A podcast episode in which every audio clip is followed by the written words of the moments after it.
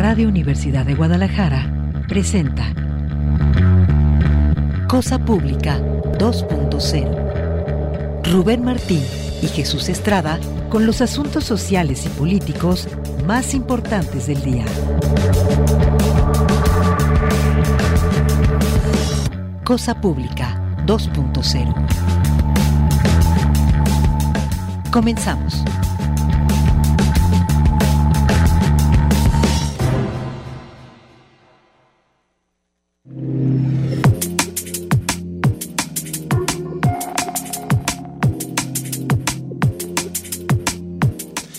Tal? Bienvenidos a Cosa Pública 2.0, este programa que preparamos con muchísimo gusto todos los días, de lunes a viernes, en este horario de 3 a 4 de la tarde, para presentarle una selección de los asuntos sociales y políticos más relevantes de la agenda informativa. Vamos a, ponerle eh, un resumen del saldo que dejó este detención de Ovidio Guzmán, el hijo del Chapo Guzmán y también participante, uno de los integrantes de eh, que quedan del cártel de Sinaloa, que fue detenido en la madrugada del día de ayer y todo el saldo que dejó. Son ah, más de, son 29 muertos, 35 heridos, entre otras el saldo de esta movilización de las fuerzas, eh, digamos, de los grupos de, de ejércitos privados que tiene a su servicio armados el cártel de Sinaloa en esta movilización que hicieron las principales ciudades de Sinaloa. Y también vamos a abordar otro asunto tal como se ya se preveía eh, y, también se había anunciado. Ayer hablamos con Zoe García, la presidenta de la Federación Estudiantil Universitaria, y eh, admitían que veían el riesgo de que fueran detenidos los tres estudiantes de esta organización eh, imputados del delito de despojo por haber participado en esta resistencia en defensa del parque Huentitán y en efecto se cumplió esa previsión. Javier Armenta y otros dos estudiantes quedaron detenidos en prisión preventiva oficiosa hasta el día martes en el que se termine finalmente su situación jurídica y esto pues eh, eh, motivó una, una elevación en la protesta de esta organización estudiantil, también de otros universitarios. Hay un plantón afuera de Casa Jalisco justamente en oposición a, esta decisión, en crítica al gobierno de Enrique Alfaro, que al, quien se acusa de que no hay una división de poderes y hay una respuesta también de parte del gobierno del estado que le vamos a, dar a conocer más adelante. Y también tendremos una entrevista con Daniel Márquez, papá de dos de las eh, de los cuatro jóvenes que fueron desaparecidos el 25 de diciembre en la zona norte del estado en un tránsito hacia el estado de Zacatecas. Y finalmente le vamos a presentar otras eh, notas, otras informaciones que tienen que ver con Ciudadano Liberal. Antes de los detalles, saludo con mucho gusto a mi compañero Jesús Estrada, aquí a un lado de los micrófonos, y también a Emanuel Candelas, que está en la mesa de controles. Jesús, ¿cómo estás? ¿Qué tal? ¿Qué tal, Rubén Martín? Un gusto acompañarte. Gracias a todos ustedes también por acompañarnos para cerrar esta primera semana de Cosa Pública 2.0 en vivo de este año. Hay mucha información también, por cierto, Rubén, muy grave la situación que se ocurrió ayer que informó Lisi Celis, la cofundadora de la Frente Nacional contra la Violencia Vicaria, sus dos hijos fueron desaparecidos de ayer en la tarde. Ella acababa de reunirse con ellos después de una larga lucha judicial. Le entrevistamos hace un par de semanas en este espacio. Y pues hay una alerta también, alerta Amber, para ayudar a localizar a los dos hijos de Liz y Celis. Más adelante les compartimos detalles de la información. Bueno, vamos a este primer tema que tiene que ver con el saldo que deja la captura de Ovidio Guzmán, el hijo del Chapo Guzmán, integrante del cártel de Sinaloa. Luis Crescencio Sandoval González, secretario de la Defensa Nacional, dio a conocer que durante la operación que resultó en la captura de Ovidio Guzmán López no se reportaron civiles heridos. No obstante, 10 militares fallecieron durante el enfrentamiento y se tiene un saldo de 35 militares lesionados, 19 agresores muertos y 21 detenidos. Luis Crescencio Sandoval González informó que durante el operativo se utilizaron aeronaves artilladas para contraatacar a los agresores que a su vez utilizaron ametralladoras calibre 50. De hecho, hay por ahí algunos videos donde se ve cómo los eh, integrantes del cártel de Sinaloa están usando esas ametralladoras calibre 50 en contra de algunas aeronaves de la Secretaría de la Defensa Nacional. Por esa razón es que el secretario de la Defensa Nacional dijo que fue necesario apoyar con fuego desde aeronaves para poder garantizar al personal militar su seguridad, al personal que intervenir en la operación también, lo estamos citando textualmente, generar seguridad a la ciudadanía. Asimismo, las autoridades que puedan intervenir y principalmente buscando disuadir a los presuntos delincuentes de su intención de rescatar al detenido y seguir con las agresiones hacia el personal de las fuerzas federales. El general Sandoval dijo que todas las acciones se llevaron a cabo en un punto de la comunidad de Jesús María, Sinaloa, que estaba alejado de la población civil. Señaló que las células criminales de manera simultánea en Culiacán realizaron bloqueos para evitar el traslado de Ovidio Guzmán y también realizaron disparos con armas de fuego aeronaves de la Fuerza Aérea Mexicana, así como a líneas comerciales. Eso es justamente el video que comentabas, que se ve un sujeto con una de estas armas calibre 50, aparentemente disparando aeronaves.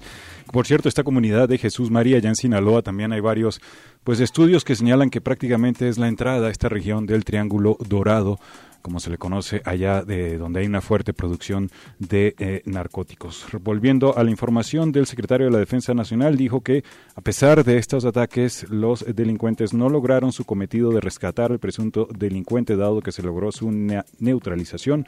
Informó que con un helicóptero y con todas las medidas de seguridad, Ovidio Guzmán fue trasladado del lugar de los hechos a las instalaciones de la Fiscalía Especializada en Delincuencia Organizada allá en la Ciudad de México, que por cierto, esas imágenes del helicóptero artillado por supuesto, trajeron recuerdos de lo que ocurrió acá en Nayarit, en el gobierno pasado de Enrique Peña Nieto, y también críticas al gobierno de López Obrador, que en algún momento del año pasado él se ufanaba de que en este gobierno no se disparaba desde aeronaves hacia, eh, hacia la tierra, como lo vimos acá. Y por cierto, otro de los videos, Rubén, que impresionó muchísimo a mí en lo particular es el de unos niños fuertemente armados que estaban dentro de un vehículo eh, eso fue el día de la detención y de los narcobloqueos. Aparentemente trabajaban para algún grupo criminal y me trajeron ecos de esto de los informes de Redim sobre cómo se están usando niños prácticamente de manera forzada como soldados o como sicarios en esta guerra informal. Terrible ver esas imágenes de los niños asustados, esperando ver qué, qué les depara el destino y después viendo imágenes de ese helicóptero artillado disparando también hacia el suelo. Pues es que en realidad, y esto lo hemos insistido a lo largo ya de muchos años, no se quiere admitir por parte del Estado por parte de las autoridades y muchas veces también se niega desde los propios medios de comunicación que eh, las dimensiones de la violencia organizada que padecemos son semejantes a las de una guerra. Por eso no es una guerra contra otro Estado, no es una guerra civil oficialmente declarada, pero claramente estamos en una guerra informal y las escenas que pudimos ver ayer, eh, los múltiples videos de los distintos eh, enfrentamientos, terrenos de confrontación que hubo entre las fuerzas federales, y el cártel de Sinaloa, pues no nos... O sea, son escenas de una guerra.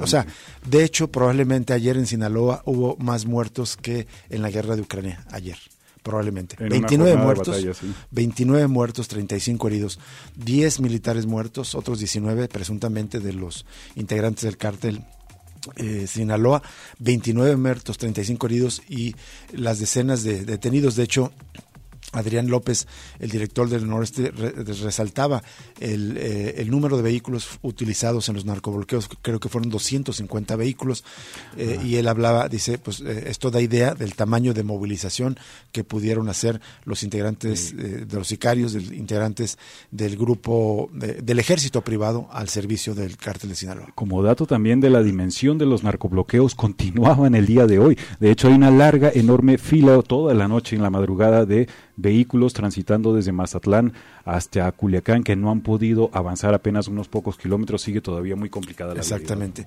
Bueno, en otro recuento que presenta el portal Polemon indican que Ovidio Guzmán, alias el ratón, líder del cártel de Sinaloa e hijo de Joaquín eh, alias el Chapo Guzmán, fue llevado a las instalaciones de la Fiscalía Especializada en Materia de Delincuencia Organizada para ser puesto a disposición de la gente del Ministerio Público Federal y determinar su situación jurídica. Esto informó la Secretaría de Seguridad Ciudadana.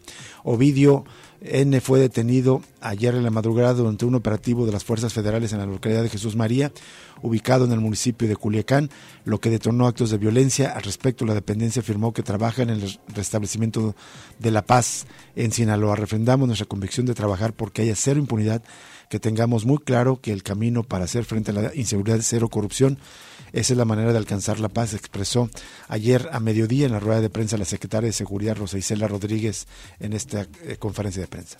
Y bueno, en esta crónica de los hechos nos recuerdan que todo inició en Culiacán desde las 4.30 de la mañana de ayer, cuando se reportaron robo de vehículos, e incendios eh, de vehículos también en eh, que bloqueaban las salidas a la ciudad, así como enfrentamientos en otros puntos de esa entidad. El gobernador de Sinaloa, Rubén Rocha Moya, informó que fue notificado por el secretario de Gobernación Federal, Adán Augusto López, de que las Fuerzas Armadas Federales efectúan desde la madrugada un operativo en la sindicatura de Jesús María, lo cual ha dado lugar a algunos eventos violentos en la capital y otros lugares del estado, y señaló que será la propia autoridad federal quien informe de los resultados de dicho operativo. Eh, siguiendo la crónica, el presidente López Obrador, esto de ayer, confirmó lo ocurrido en su conferencia de prensa mañanera después de la detención de Ovidio Guzmán, que fue llevado inicialmente al campo militar número uno de la Ciudad de México. Y bueno, hay más declaraciones de otros funcionarios eh, eh, de allá de, Sinaloa, y en este recuento se recuerda que el aeropuerto internacional de Culiacán y también el de Mazatlán indicaron que permanecerían cerrados para resguardar la seguridad de los pasajeros, luego que en redes sociales circulara el video en donde un grupo armado le dispara a un avión de las Fuerzas Armadas en el aeropuerto de Culiacán, a las Fuerzas Armadas y también un avión de Aeroméxico, que se vio este también las imágenes dentro del avión, un video donde todos los pasajeros están tirados al piso, se escucha incluso voces de menores preocupados por la situación. En total se suspendieron más de 110 vuelos desde la Ciudad de México o desde las ciudades de Culiacán a otras partes del país. Y también el, el, operativo federal generó bloqueos en distintas vías de Culiacán, algunas de ellas en avenidas Constitución y Calzada Heroico Colegio Militar. Y también se reportaron bloqueos en la carretera México 15, donde hay vehículos incendiados, así como en la salida norte-sur, como ya lo mencionabas, Jesús. Y bueno, también el gobernador de esa entidad, Rubén Rocha, pues explicó el saldo preliminar, que es el que ya comentaste, 29 heridos, 10 fallecidos. Pues eso fue preliminar porque se con las horas siguientes, entre los que se encontraban pues agentes de los tres niveles de gobierno. Y se habían eh, reportado hasta ese momento al menos 12 enfrentamientos. Bueno, el presidente Andrés Manuel López Obrador dijo esta mañana que durante el operativo de detención de Ovidio Guzmán, López, Alex el Ratón, líder del cártel de Sinaloa, las fuerzas del orden actuaron de manera responsable para cuidar a la población civil a fin de que no hubiera víctimas inocentes. De hecho, pues afortunadamente no hubo personas civiles ahí heridas o lesionadas o muertas.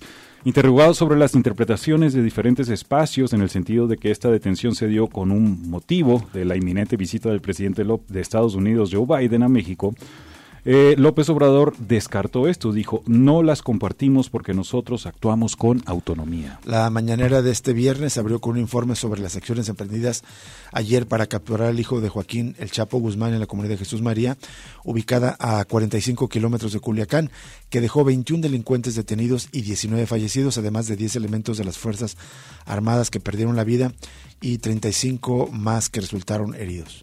Y bueno, el secretario de la Defensa Nacional, eh, Luis Crescencio Sandoval, esto ya en la conferencia del día de hoy, eh, resaltó esto de que no hubo víctimas civiles en este enfrentamiento, mientras que el presidente López Obrador dijo, afortunadamente se contó con el apoyo del gobierno del estado, del gobernador Rubén Rocha, de autoridades municipales, y todo esto permitió que las cosas no fuesen más difíciles, dramáticas, aun cuando pues hubo enfrentamientos entre la delincuencia y las autoridades o las corporaciones del ejército, de la Guardia Nacional, de la Guardia Civil. En tanto, el secretario de la Defensa Nacional resaltó que las agresiones que se dieron fueron al menos seis en Culiacán y algunas en otros municipios contra elementos de las Fuerzas Armadas tenían por propósito lograr la liberación del ratón. Sin embargo, debido a la actuación rápida y eficaz, se logró su traslado en un helicóptero de la Fuerza Aérea Mexicana a las instalaciones de la Ciudad de México de la Fiscalía Especializada contra Delincuencia Organizada de la Fiscalía General de la República y se puso a disposición del Ministerio Público Federal para posteriormente trasladarlo al penal de máxima seguridad de El Altiplano. El general también dijo que los elementos de las corporaciones de seguridad lograron contener y neutralizar las acciones de los delincuentes, tanto eh, las agresiones como los bloqueos a fin de mantener la paz y la tranquilidad en la región. Para mantenerla, remarcó, se enviaron 2.000 elementos más de las fuerzas especiales a fin de coadyuvar con las operaciones y también 1.000 elementos adicionales cercanos al Ceferezo del Altiplano donde fue internado Guzmán. El operativo, agregó, fue resultado de seis meses de trabajo de inteligencia para ubicar las zonas de acción de Ovidio Guzmán y para la actuación se tomó como experiencia la fallida captura intentada el 17 de octubre de 2019 cuando, ante el riesgo de una masacre entre la población civil, el presidente López Obrador ordenó dejar en libertad a Ovidio Guzmán. También habló la secretaria de Seguridad y Protección Ciudadana, Rosicela Rodríguez, quien dijo que con este operativo, la citamos, quedó demostrado un nuevo proceder del gobierno de México donde se privilegian los derechos humanos, el bienestar de las familias y de las comunidades. Fue una acción coordinada eh, donde la estrategia y la inteligencia fueron las armas fundamentales para cumplir el objetivo de retirar de las calles a generadores de violencia que impiden el desarrollo social. Bueno, eh, y sobre esta interpretación de que la detención de Ovidio Guzmán se da en la víspera de la visita de Joe Biden, el secretario de, Relaciones Exteriores, Marcelo Ebrard, rechazó esta, esta versión. Vamos a una pausa y regresamos con más información aquí en Cosa Pública 2.0.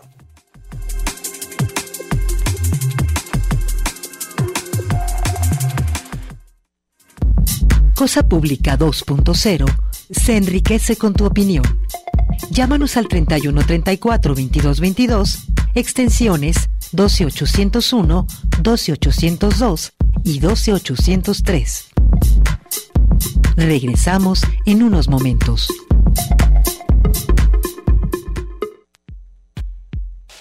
Cosa Pública 2.0. Regresamos.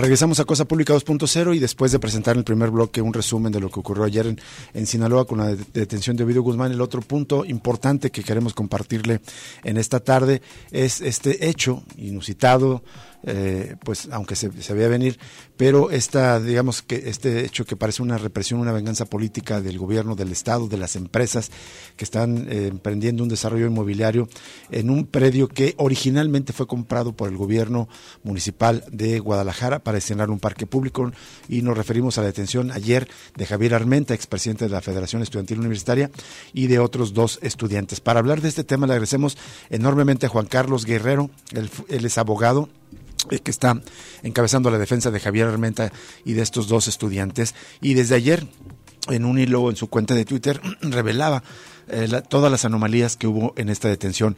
Juan Carlos Guerrero, muy buenas tardes. Te saluda Rubén Martín. Eh, ¿Sí me escuchas, Juan Carlos? A ver, tenemos por aquí un problema. Vamos a ver. ¿Me escuchas, Juan Carlos? Eh, sí. ¿Me escuchas en este momento? Sí. Déjame ver si podemos enlazarte. A ver, en este. ¿Me escuchas? No, tenemos problemas con esta, esta versión. Ahora ya estamos al, al aire, Juan Carlos, ahora sí. Sí, un saludo a todo el auditorio, Rubén, muchas gracias por la invitación. Al contrario, eh, Juan Carlos, ¿cuáles fueron, eh, digamos, cuál es el contexto eh, de, esta denuncia que tiene Javier Armenta y los otros dos estudiantes de la Federación Estudiantil Universitaria que están siendo acusados? Entiendo que es por el delito de despojo. ¿Nos, nos pones en contexto desde cuándo viene esta demanda y cómo es que se determinó que fueran detenidos ayer, el día de ayer?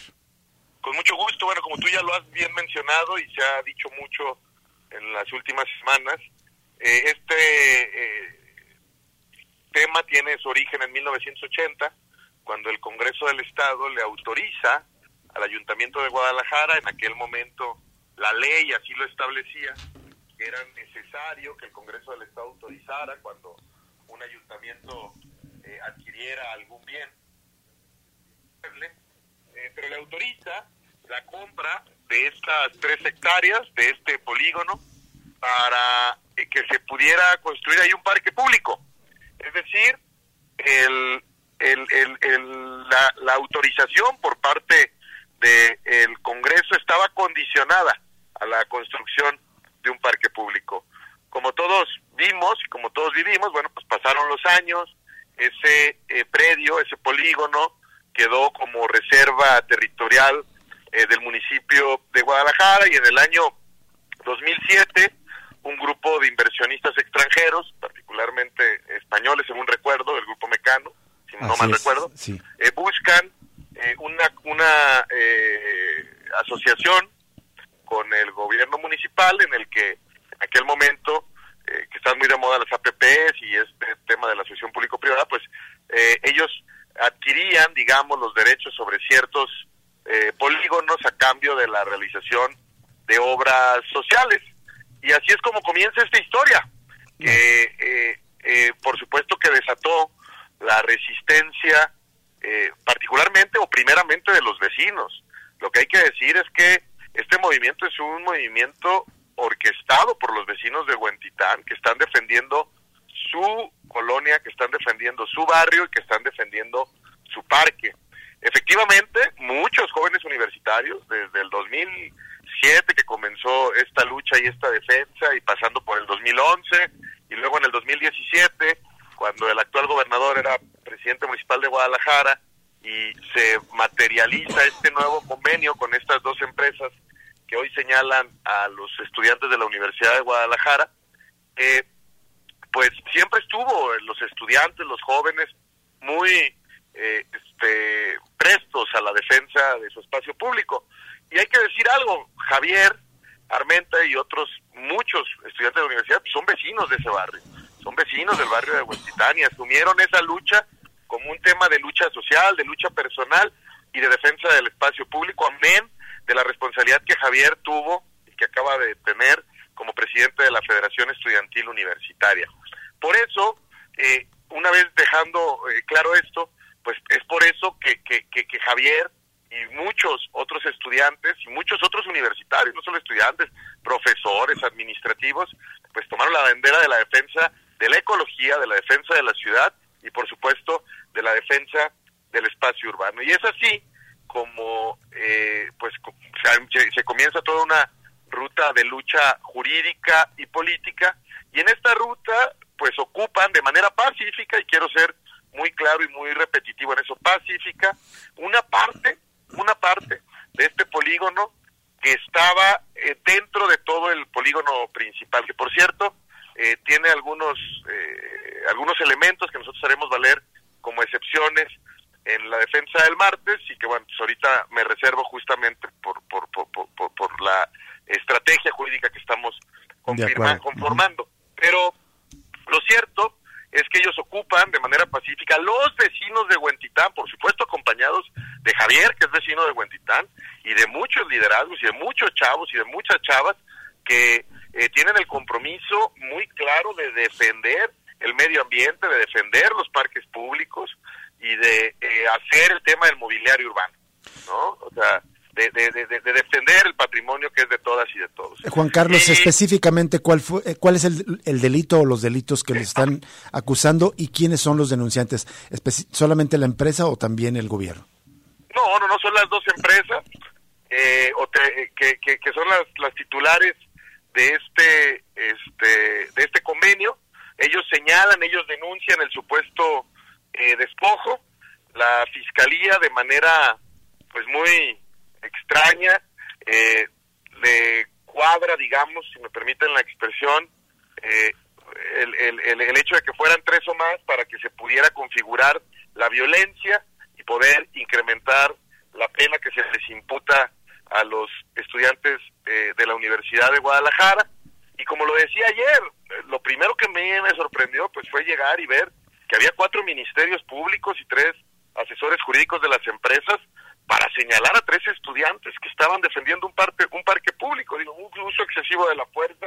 Creo que eso demuestra el nivel de interés que tenía el gobierno del Estado, que tiene el gobierno del Estado, en perseguir a los luchadores sociales y particularmente en, en, encarcelar a Illich, eh, a Javier y a Mansur. Entonces, eso fue lo primero que nos que nos extrañó. No es eh, usual, perdón que te interrumpa Juan Carlos Guerrero, ¿no es usual que en, en, un juicio lleguen cuatro ministerios públicos? No es usual, no es ilegal, pero no es usual, efectivamente. Entonces es un primer elemento que te sorprendió ayer. Es un primer elemento que me da el, eh, que, que, me sorprendió y que además me da a pensar cosas. El segundo es que el juez, pues sin mediar, hizo efectiva la excepción de la audiencia privada si ustedes recuerdan ayer, este, después de la manifestación en Casa Jalisco, el rector general de la Universidad de Guadalajara de manera solidaria con los estudiantes de la universidad y con la Federación de Estudiantes, eh, llevó a los eh, tres eh, señalados a las instalaciones de los juzgados como muestra pues de que no había ninguna razón para pensar que cualquiera de ellos había cometido un delito y mucho menos que había peligro de fuga y un de repente lo que el juez ordenó fue pues que la audiencia eh, por ese eh, eh, pudiera celebrarse bajo la excepción de ser privada en razón de que había habido manifestaciones previas en torno a la audiencia. Digo, algo verdaderamente absurdo, complicado y donde nosotros comenzamos a tener ya la certeza de que estábamos frente a un juzgador este, parcial, frente a un juzgador eh, que estaba recibiendo línea y que tenía el objetivo claro de meter a, los chicos a la cárcel. Y el tercer elemento es que previo a eso nosotros conocimos eh, un hecho eh, público y notorio, pero que desconocíamos hasta ese momento, es la relación eh, conyugal que tiene el juez de la causa con una eh, funcionaria eh, pública municipal del gobierno de Guadalajara.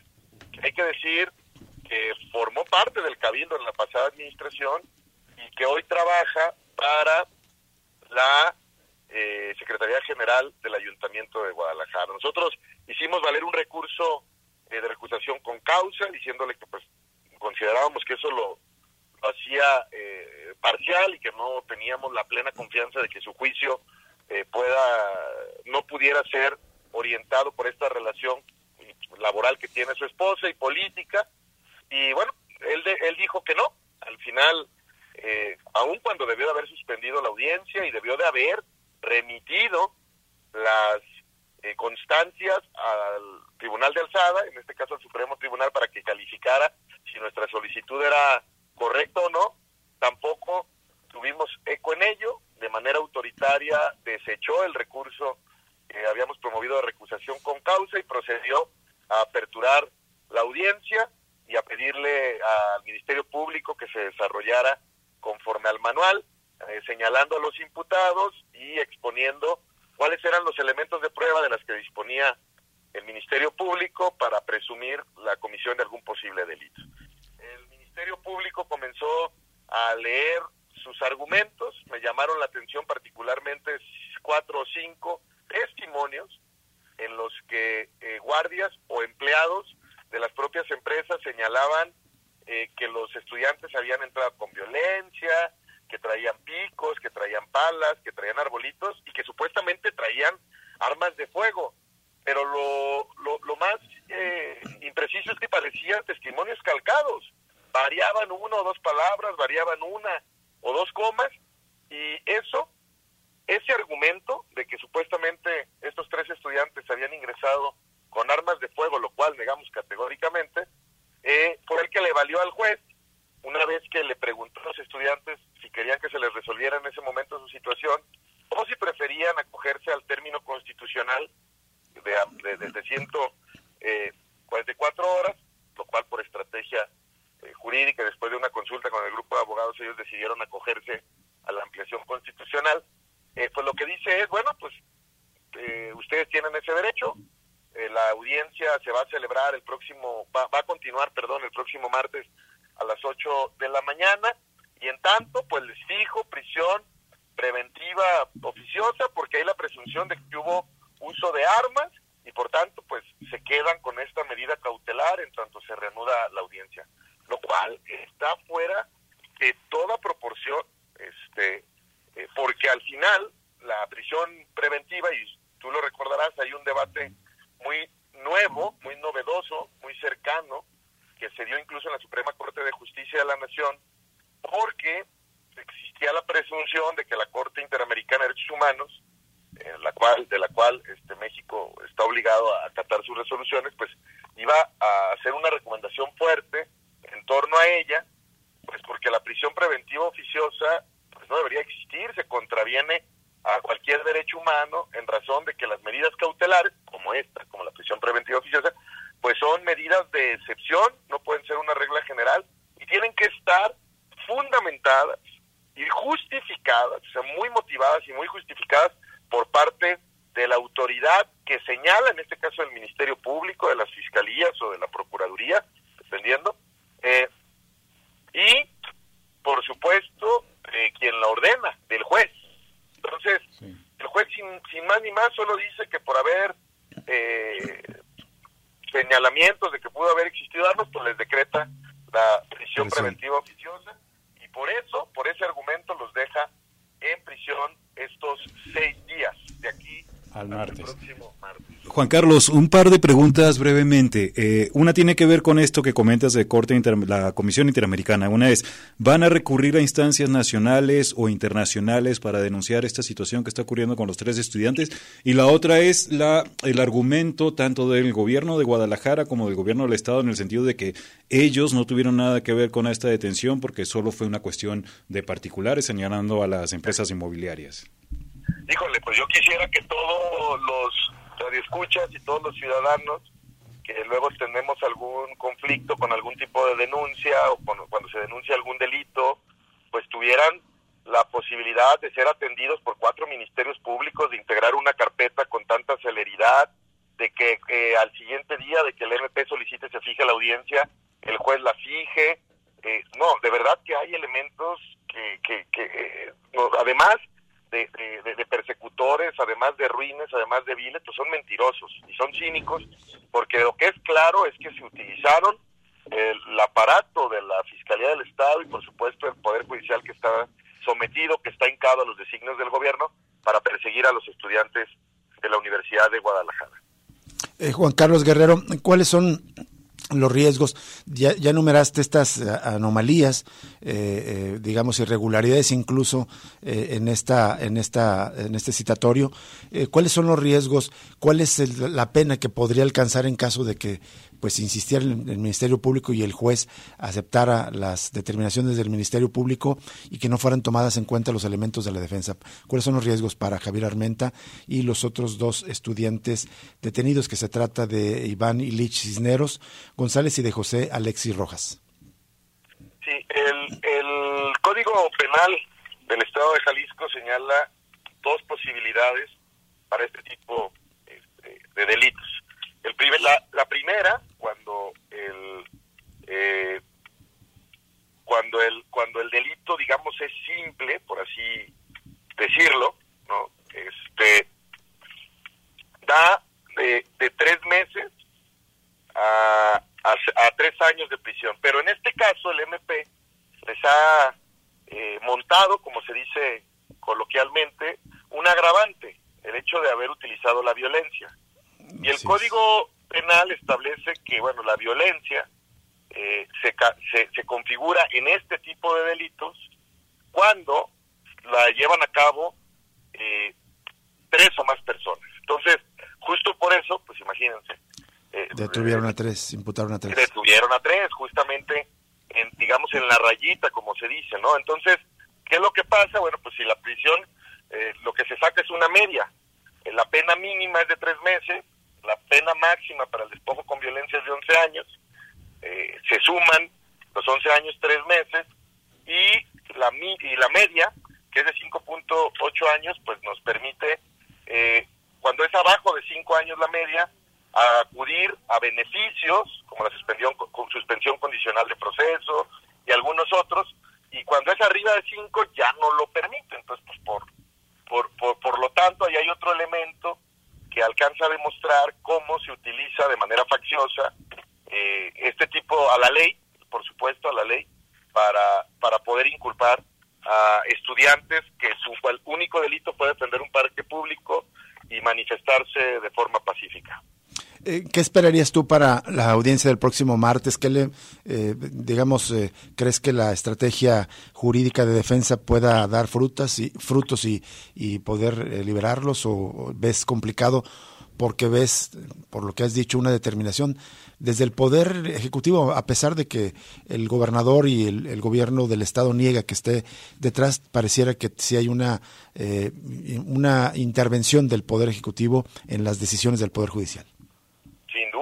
Duda. No, yo, yo, hoy tengo, ya no tengo ninguna duda, digo, lo, la perdí, perdí esas dudas hace muchísimo tiempo, pero nosotros vamos a, hacer eh, lo que esté dentro del marco de la ley. Al final, en la universidad estamos obligados a comportarnos dentro del marco legal y a formar a las generaciones futuras con los valores y con los principios suficientes para respetar la ley.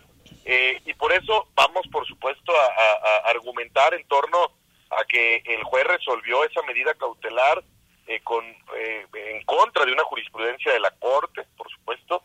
insisto, la Corte resolvió, si ustedes recuerdan, eh, sacar del catálogo de delitos de prisión preventiva oficiosa eh, hace un mes algunos delitos, pero no está lo verdaderamente importante en cuáles delitos declaró inconstitucionales, sino en la forma en la que sostuvo la Corte que un juzgador debería de fundamentar una prisión preventiva oficiosa. Y esto no ocurrió en eso y por tanto el juez cometió un delito y estaremos presentando en las próximas horas, como lo anunciamos, las denuncias penales correspondientes ante eh, la Fiscalía del Estado y por supuesto ante la Fiscalía General de la República.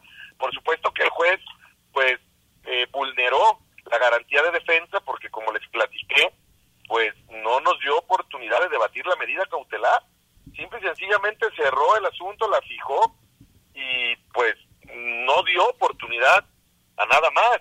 Además lo hace señalando, bajo la tesis de que los chicos estaban armados, pues no hay una fe, no hay una inspección de armas. Yo les recuerdo que el predio fue desalojado con fuerza pública, intervino la policía estatal, intervinieron policías ministeriales. Si hubiera habido un arma en el campamento, ese era el momento para haberlo consignado y tampoco ocurrió. Hay reconocimiento de, autoridades eh, de aquel tiempo en donde reconocen que era una manifestación pacífica.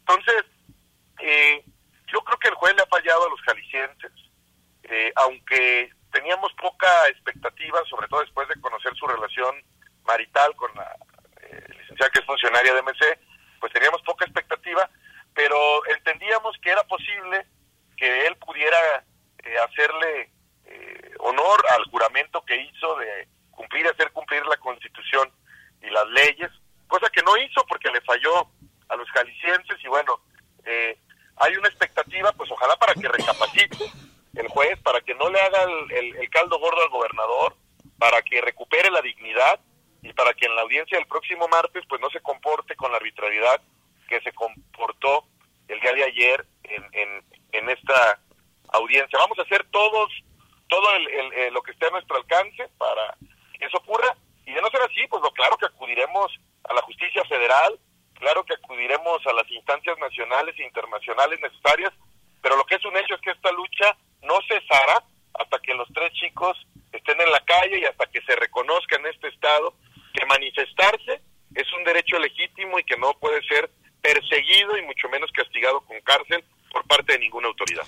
Muy bien, Juan Carlos Guerrero, te agradecemos enormemente que nos hayas aceptado tomar esta llamada para dar eh, todos los detalles de, de lo que ocurrió ayer en esta audiencia. Muchas gracias a ustedes, un saludo a todo el auditorio. Igualmente para ti, Juan Carlos Guerrero, abogado de Javier Armenta y de los otros dos eh, estudiantes que eh, fueron detenidos, Iván Ilich Cisneros González y José Alexis Rojas. Vamos a una pausa y volvemos con más información.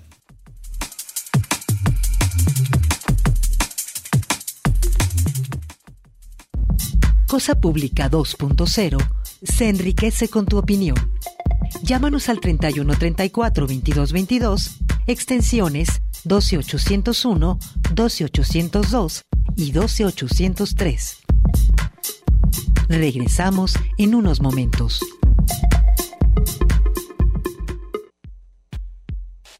Cosa Pública 2.0. Regresamos.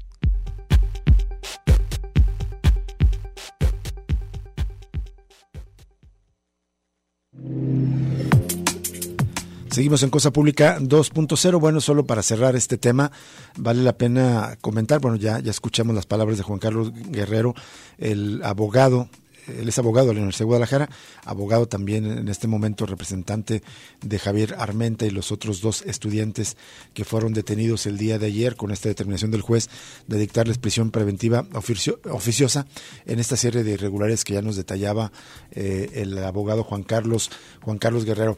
Eh, hay más asuntos, vamos a, leer en este en un, momento eh, un boletín de la Universidad de Guadalajara y el otro del gobierno del estado donde acusa a la UDG de intervenir en este asunto. Pero hay un hecho muy relevante que vale la pena mencionar, es que ayer mismo Javier Armenta, el expresidente de la Federación Estudiantil Universitaria, eh, puso en un tuit, publicó, divulgó una, una nota manuscrita donde revelaba que ayer mismo, por la mañana, representantes de la de las empresas que lo están denunciando le decían que podían retirar los cargos si él se disculpaba públicamente y reconocía que haber hecho el plantón había sido un error y él les dijo que no y bueno, siguió el juicio. Pero si, si de ser cierto y pues no, no, tenemos motivos para dudar de la palabra de Javier Armenta hasta este momento, eh, esto indica que claramente es una venganza política, un, una maniobra, un asunto armado y que no es extraño, hay, hay que decirlo que no se, no, no, se trata de algo, eh, digamos, eh, no es un asunto excepcional la represión en contra de quienes defienden territorios, de quienes se enfrentan al gobierno.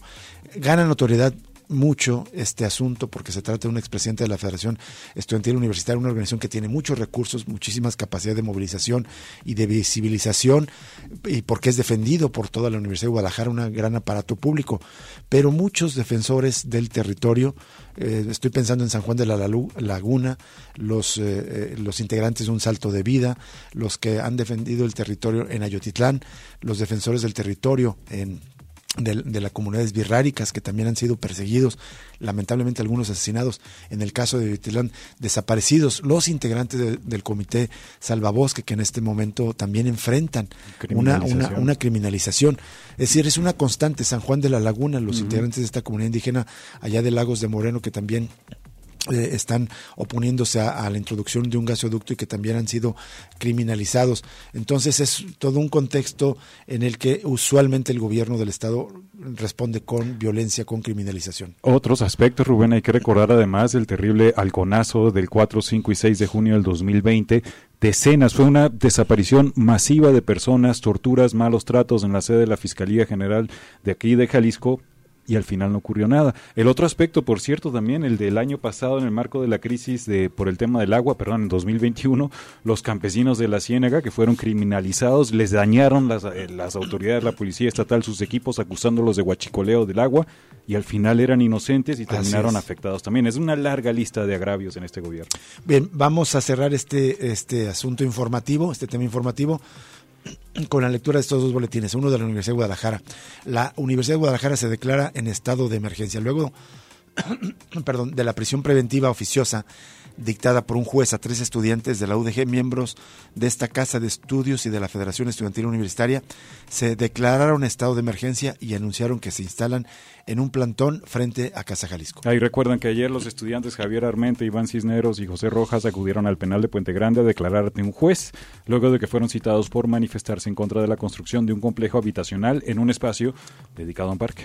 Durante un recorrido por el plantón, el rector eh, general de la UDG, el doctor Ricardo Villanueva, se solidarizó con los estudiantes y calificó como un delito la decisión del juez, quien dictó presión preventiva oficiosa a los tres universitarios. Recordó que este tipo de recursos legales han sido invalidados por la Suprema Corte de Justicia de la Nación además de que señaló que el juez encargado del caso se basó en los testimonios que señalaban que los acusados portaban armas, sin embargo no se mostraron más pruebas. Y por eso hoy lo citamos al rector, dijo, el día de hoy el juez se equivocó, cometió una ilegalidad más grande de lo que se pueda cometer, dictó prisión preventiva oficiosa, eso es un delito y eso tendrá que enfrentarlo el juez.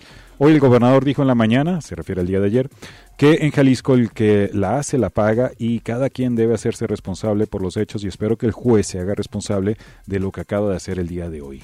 La presidenta de la FEU, por su parte, Zoe García, exhortó a la comunidad estudiantil a unirse al plantón que se instaló afuera de Casa Jalisco con más de 20 casas de campaña para los manifestantes. Desde aquí les decimos a nuestros compañeros que no están solos, que los jóvenes tienen esperanza en este estado, que desde aquí vamos a luchar para que las cosas se hagan de la manera correcta, no le vamos a, pedir al gobernador que siga usando las instancias de impartición de justicia para que haga lo que se le dé la gana, fue lo que dijo Zoe García. Vamos a ahora leer el comunicado ya para cerrar esta parte informativa. Ah, solo eh, paréntesis, hablando de la parte de la UDG, ahorita a las 5 de la tarde hay sesión extraordinaria del Consejo General Universitario, justo para darle seguimiento también a este tema. Eh, un comunicado del gobierno del Estado dice, una vez más el grupo que tiene secuestrada la UDG emprendió una campaña de ataque contra los poderes públicos constitucionales del Estado usando dinero público y gastando miles de pesos en desplegados para difundir mentiras. El gobierno de Jalisco reitera su respeto a la autonomía del Poder Judicial. Las decisiones que tome este, este poder son de ejercicio en el ejercicio de su soberanía.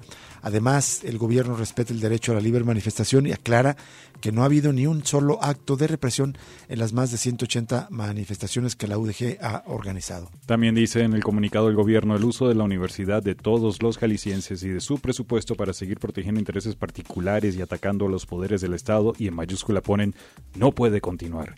En este estado se hace valer el Estado de Derecho y quien viole la ley tiene que enfrentar las consecuencias de sus actos. Resulta increíble que el Congreso de el Consejo de Rectores de la UDG afirme con toda irresponsabilidad y mintiendo que el predio de Iconi es un predio público, ya que es propiedad privada desde el año 2008. Y al final dice, reiteramos que el asunto que está por resolver el Poder Judicial en contra del señor Javier Armenta es un tema entre particulares en el cual el gobierno de Jalisco no tiene ninguna injerencia, según el boletín. Bueno, pues de hecho el, el núcleo de todo este conflicto es que justamente los vecinos, hay que recordar, está involucrada sí la Federación de Estudiantes Universitarios y algunos de sus dirigentes, pero de entrada es un reclamo de los vecinos y de muchos habitantes de la zona metropolitana de Guadalajara, quienes se opusieron desde que se tomó la decisión en 2007-2008 por el parte del gobierno municipal del panista Alfonso Petersen de entregar este predio que había sido comprado originalmente para destinarle un parque público para entregarlo a un proyecto inmobiliario privado a cambio de contraprestaciones que por cierto incumplieron y violaron las, los acuerdos de este convenio una y otra vez. Vamos a ir a una pausa más y regresamos para cerrar Cosa Pública 2.0 de este viernes.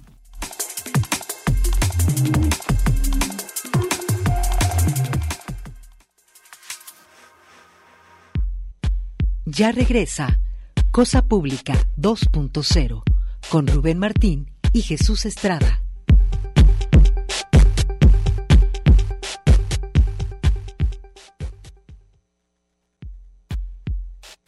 Cosa Pública 2.0. Regresamos.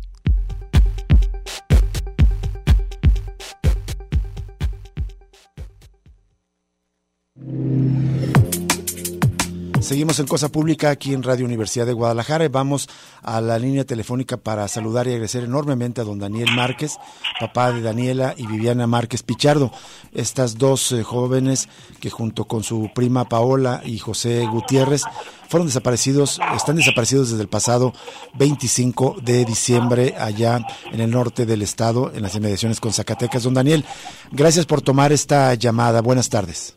Buenas tardes.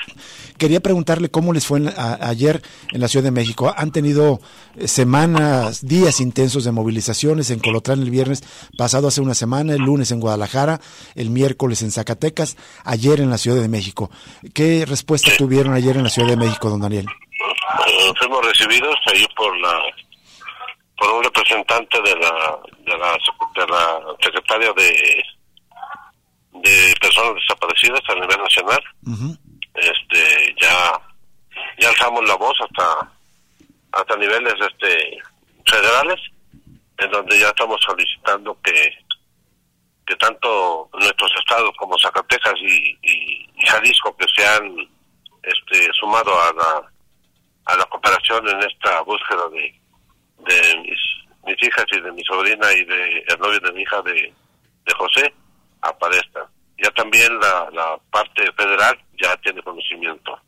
¿Y, pues, hubo compromiso, don Daniel, de que van a efectuar labores de búsqueda? Sí, sí, ya hubo un compromiso por parte de del gobierno federal, en donde dicho gobierno federal eh, va a tratar de identificar las acciones ya como como tal, con sin el problema de que de que tengan que este evitar entrar de un estado a otro por cuestiones de la, de la jurisdicción que les da claro. la ley a cada una de las, de, las fiscalías.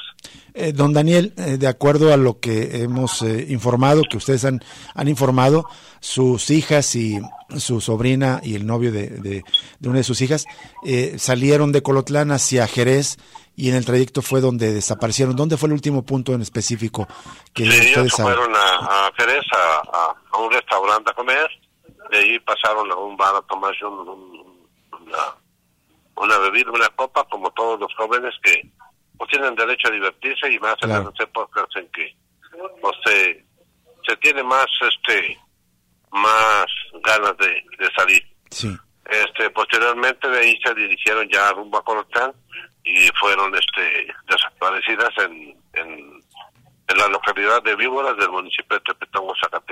Zacatecas. Eh, ah, esto es una parte ahí que se puede decir como que es como una parte de nadie no hay no hay este vigilancia, no hay seguridad. Este en dicho punto ya ha habido varias personas desaparecidas, no no va a ser caso. Es el caso de, mis hijas, de, José, mi, el novio de mi hija y de mi, de mi sobrina eh, sino que ha habido más personas. Exactamente. El caso de, de sus hijas y, de este que ocurrió el 25 de diciembre destapó que en esa zona norte de Jalisco y el sur de Zacatecas hay una situación muy delicada. Se habla de 17 ciudadanos de Colotlán que han sido desaparecidos en, en semanas recientes. Sí, exactamente, sí.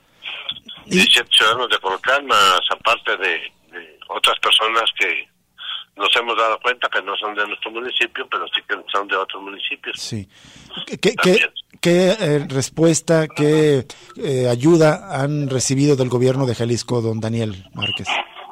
Del gobierno de Jalisco, en el momento que el gobierno de Zacatecas le pidió la, la cooperación para dicha búsqueda, este nosotros recibimos una invitación en donde tuvimos que cuidar a la fiscalía de aquí de, de Colotlán a presentarnos con los agentes especiales de, personas desaparecidas por orden de, del, fiscal del, estado que en personas desaparecidas y este momento eh, ellos nos entrevistaron tanto a, a mi esposa a la prima de mi esposa a su esposo y a mí un servidor para este que dijéramos cómo estaba la situación o sea eh, darle forma ya al, a la carpeta de investigación de, cooperación que estaba en este momento ya otorgando el Estado de Jalisco para dar información hacia el Estado de Zacatecas. ¿Y sabes si están participando en labores de búsqueda también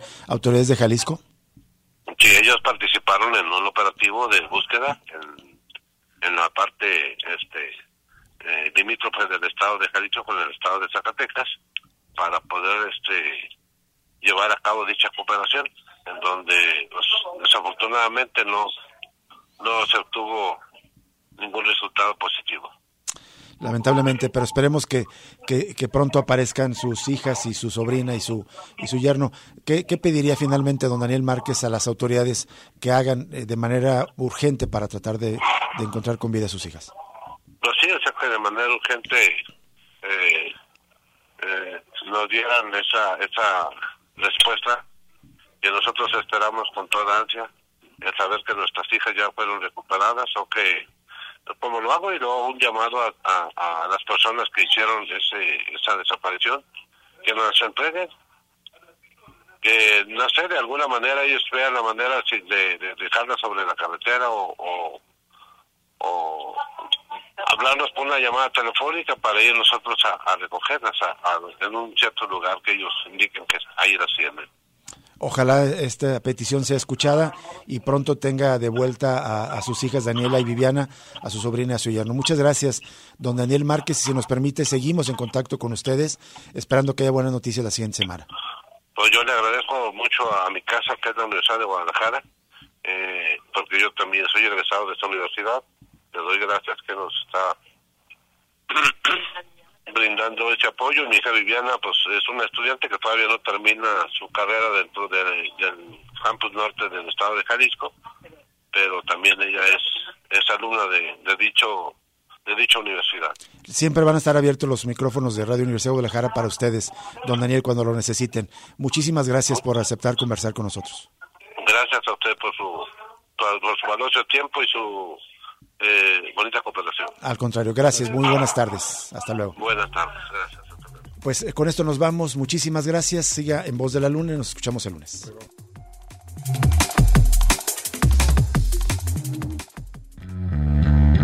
Radio Universidad de Guadalajara presentó Cosa Pública 2.0. Rubén Martín y Jesús Estrada con el análisis crítico de la actualidad. Cosa Pública 2.0. Gracias por escucharnos.